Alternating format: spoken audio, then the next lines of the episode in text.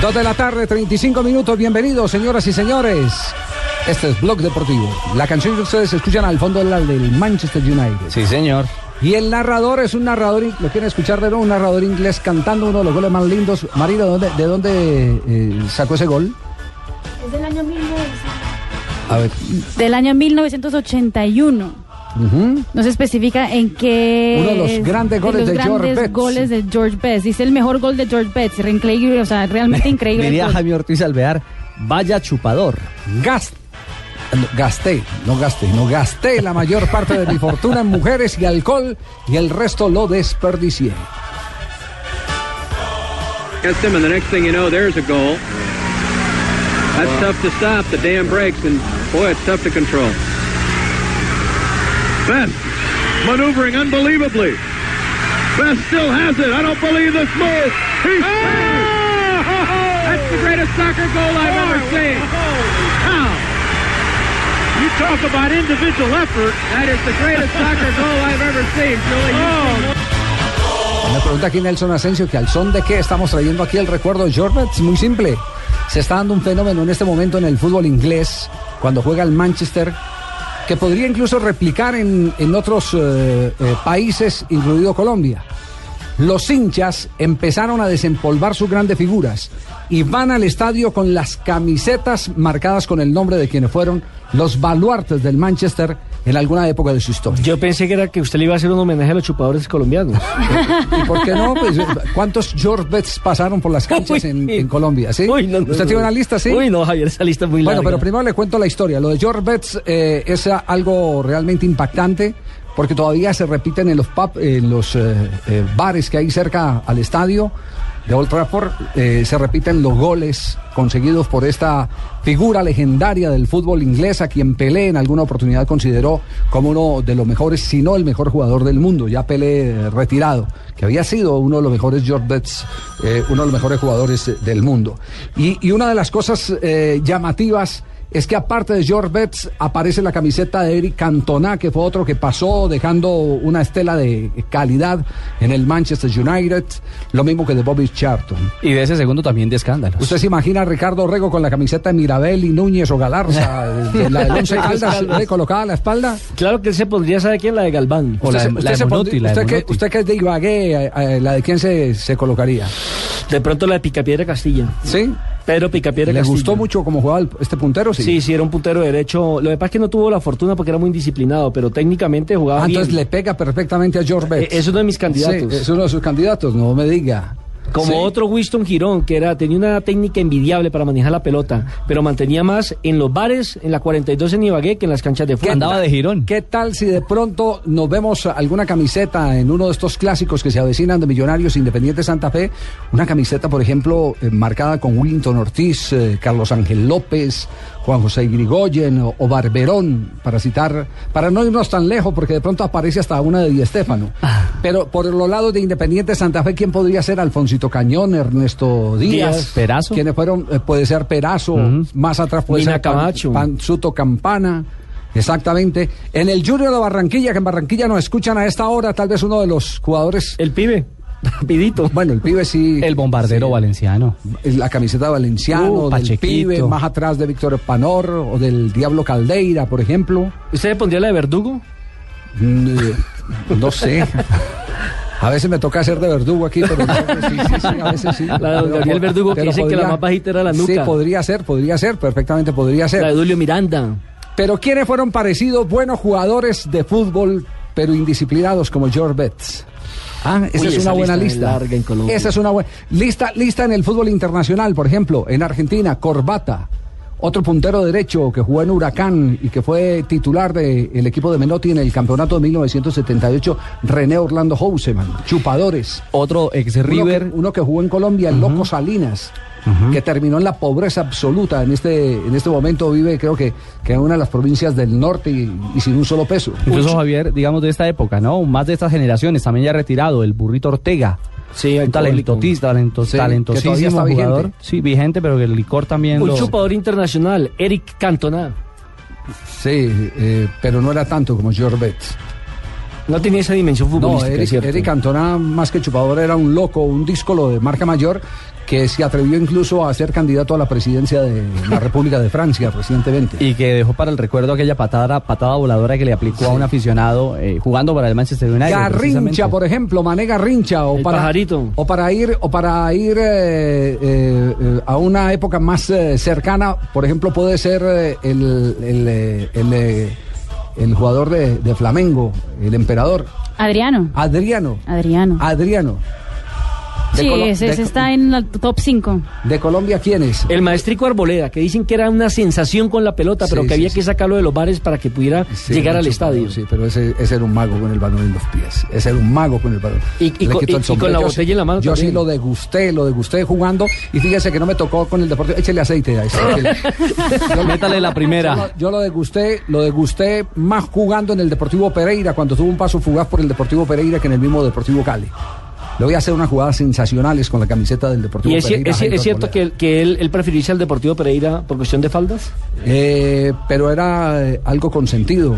Según contaba dentro de sus anécdotas don Alex eh, Gorayev, don Alex Gorayev prefería que él estuviera donde su eh, novia Entorno. oficial.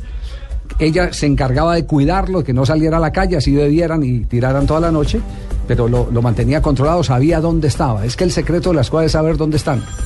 Es el secreto de las cosas. Por ejemplo, usted lo sabe. Paul Gascoigne. Sí, no, el, el hombre está. Sí, claro que, claro que dice Javier que, dice Javier que eh, el jugador se desgasta, el futbolista. Esa es una teoría, creo que el nuevo preparador físico de Independiente Santa Fe hace muchos años, de, Sí. del profesor eh, que vino con Ge- Gesto, el profesor Gesto que vino con Mujica, que el futbolista o el ser humano se desgasta más con la amante que con la esposa, por aquello de Ah, las esa te- caricias extra. Esa teoría aquello- fue del doctor Gabriel Ochoa Uribe en un seminario de fútbol que se dio en el año de 1975 en el Club de Empleados Oficiales, con la presencia de René Kurt, que era el secretario general de FIFA.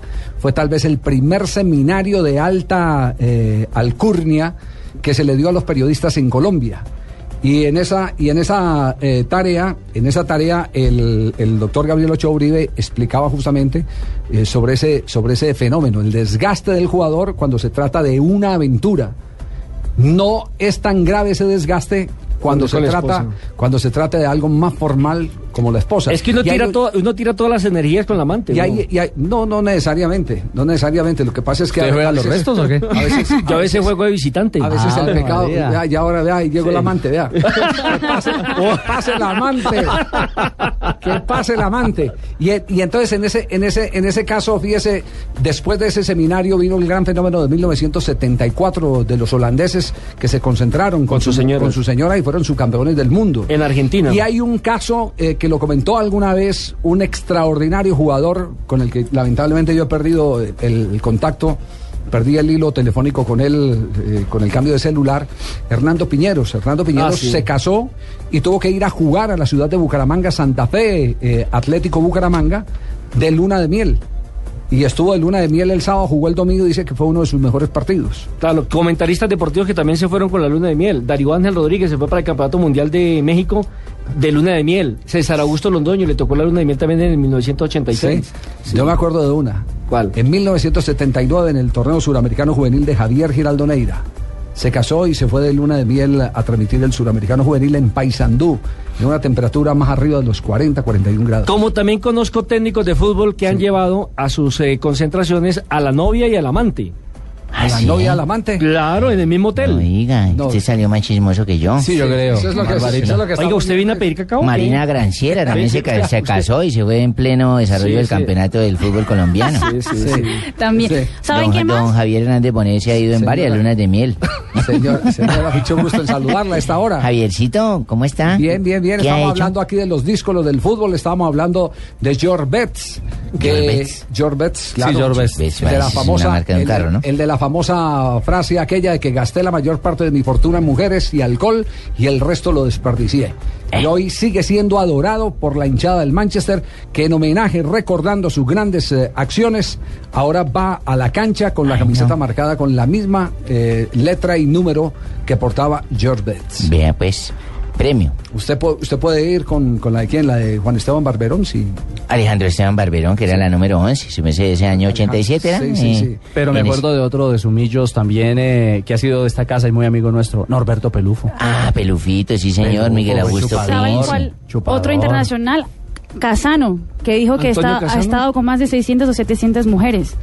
¿A eso dijo Casano? Eso dijo en el 2008. Hoy en día me imagino ese que me es pasó al- es- a la de Sí, mil. ese es, como, Chupador, ese es chupador. como Julio Iglesias, que Julio Iglesias también dijo que había estado con más de mil mujeres en su vida. Ah, pero eso es mentira, contando las de las revistas y todo eso, no. No, pero no han, no han nombrado Me ustedes. escriben aquí, uno dice, el peor de todos en Colombia es esa Asprilla.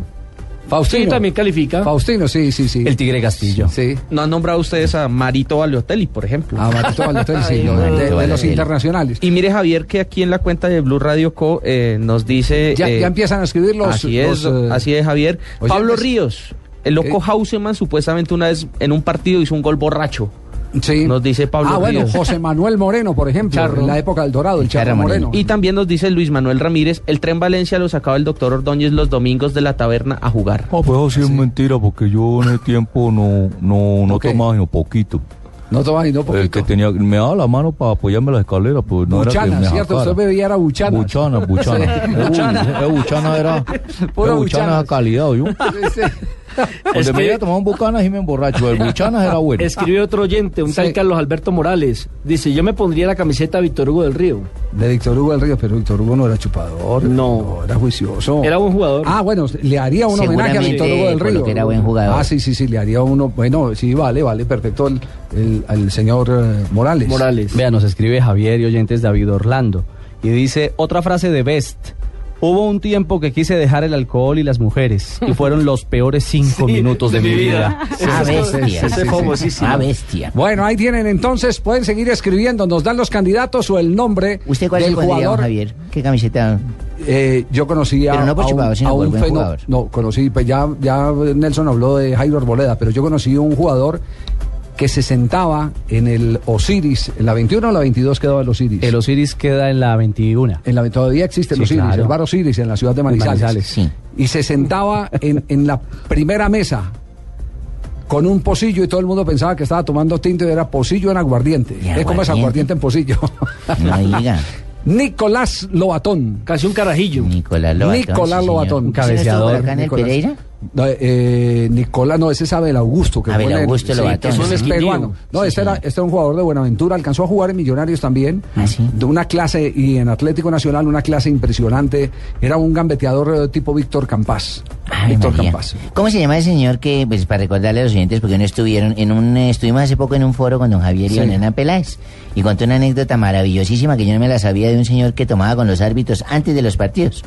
¿Cómo se llama ese jugador que dijo, tomemos? Dijo, no, porque mañana juego a las 11 de la mañana. Ah, y el árbitro le dijo, tranquilo que yo pito. Ese es el, el, eh, Pipo Rossi. Ese le La dijo. contó Hernán Peláez. Es Muy una, bueno, una dijo, fabulosa a los anécdota, cinco sí. minutos dijo, mañana yo pito, a los cinco minutos usted me dice algo, yo lo expulso y listo, se va a dormir su guayao. Sigamos, pues, Y al sigamos, no lo- y no lo al otro día el expulsó. señor le decía y le decía, no señor, yo no me voy a aguantar el guayabo solo. Jueguen, jueguen, que no escucho Claro, nada. le arriaba la madre a Líder López, que era el árbitro del partido, Sí, y- y, le arriaba la madre para que lo expulsara cuando eso se jugaba a las 11 de la mañana aquí en la, en la, en la Nacional, ciudad de Bogotá. Sí, señor. Yo, me, yo Javier, me acuerdo de un arquero que tuvo Tolima de apellido Paternina. Sí. Y yo les contaba que antes de cada partido se tenía que clavar dos whiskies.